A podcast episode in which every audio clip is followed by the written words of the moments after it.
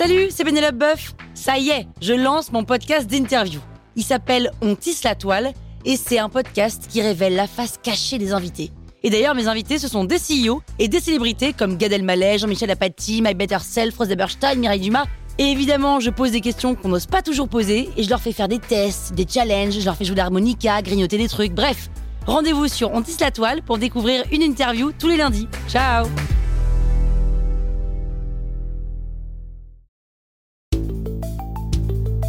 Vous êtes entrepreneur Vous voulez donner une trajectoire optimale à votre startup C'est parti, on attaque le 23e élément.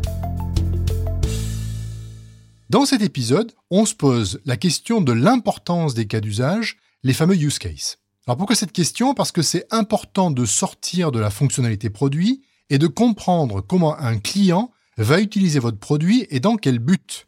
Si on est capable de décrire comment le produit s'utilise, on aide le client à se projeter dans l'utilisation. Et donc on sort des fonctionnalités produits et on arrive dans la zone des avantages pour le client.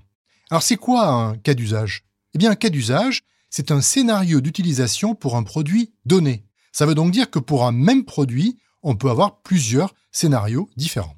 Ce scénario d'utilisation prend en compte certains aspects spécifiques d'un client et rend donc le produit concret et intégré à son système. Alors j'ai un exemple qui me vient à l'esprit, qui vous paraîtra peut-être un petit peu idiot, mais je le partage quand même. Imaginons que vous êtes boulanger et que donc vous fabriquez du pain. Vous pourriez vendre le pain en disant achetez mon pain, c'est du bon pain.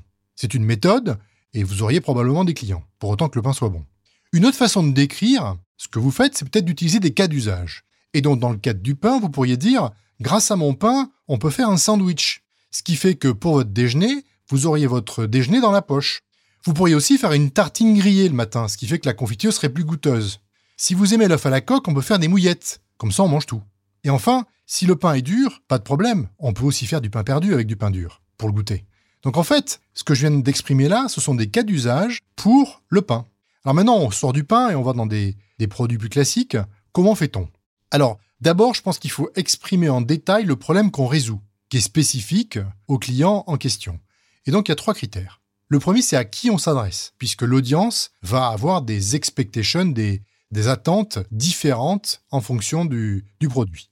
Deuxièmement, on se pose la question de l'objectif. Qu'est-ce que l'utilisateur peut accomplir? Par exemple, il peut être plus efficace, ou alors il pourrait faire des choses qu'il ne sait pas faire aujourd'hui. Et enfin, on se pose la question de comment le produit s'intègre au quotidien de l'utilisateur. Son quotidien, c'est un environnement technique et une certaine routine. Alors prenons un exemple. J'avais développé euh, il y a quelque temps une entreprise qui s'appelait Magic Plan et qui permettait de faire des plans de maison avec un téléphone. Donc on faisait des plans de pièces. Nous avions comme client la police. Alors, à qui on s'adresse L'audience était des policiers qui allaient sur des scènes de crime et qui devaient documenter les scènes de crime.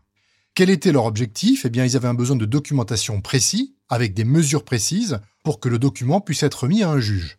Comment nous nous sommes intégrés à l'environnement du policier? D'abord, on a développé un cloud qui était sécurisé, puisque tout ce qui est remis à un juge doit être sécurisé, et nous avions mis à disposition des policiers, dans l'application, des objets qui sont relatifs à la scène de crime, des couteaux, des cordes, etc., etc.